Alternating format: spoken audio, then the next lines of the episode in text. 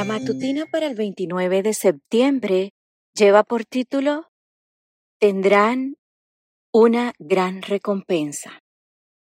El versículo de memoria lo encontramos en Lucas 6:35.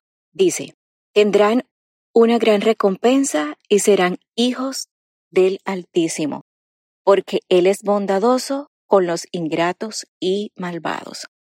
La historia de Dirk Willens sigue siendo noticia casi 500 años después de su muerte.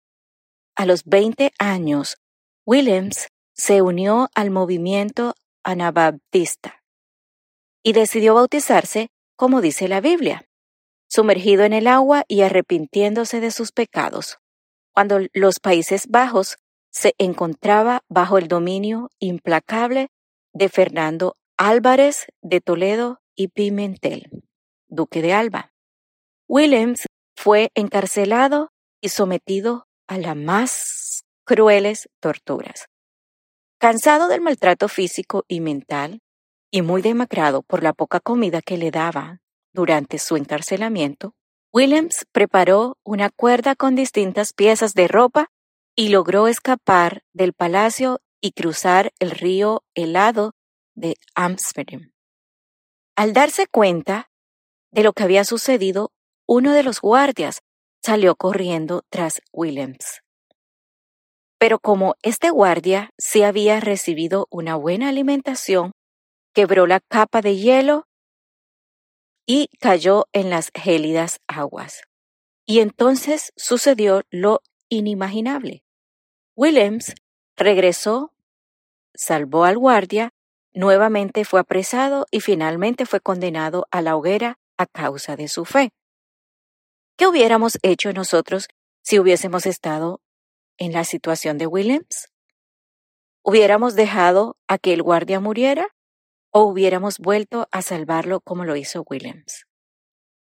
Independencia de la decisión que tomemos nosotros, nuestro hermano Williams decidió seguir el camino recomendado por el sabio.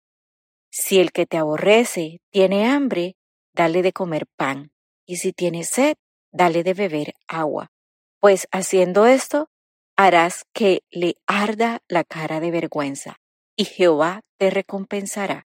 Proverbios 25, 21 y 22. No es la sociedad quien te recompensará, posiblemente incluso te condene.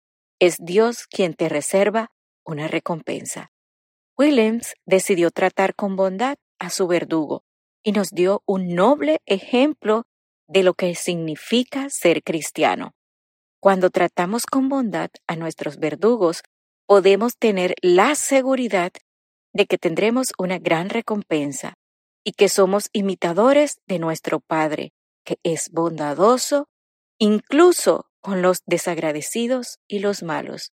Lucas 6:35. En realidad, tomar represalia es ser vencido tanto por el mal de nuestro enemigo como por el mal de nuestro propio corazón que responde al mal del otro. Williams venció al mal con el bien y por eso muy pronto será recompensado. Dios les bendiga.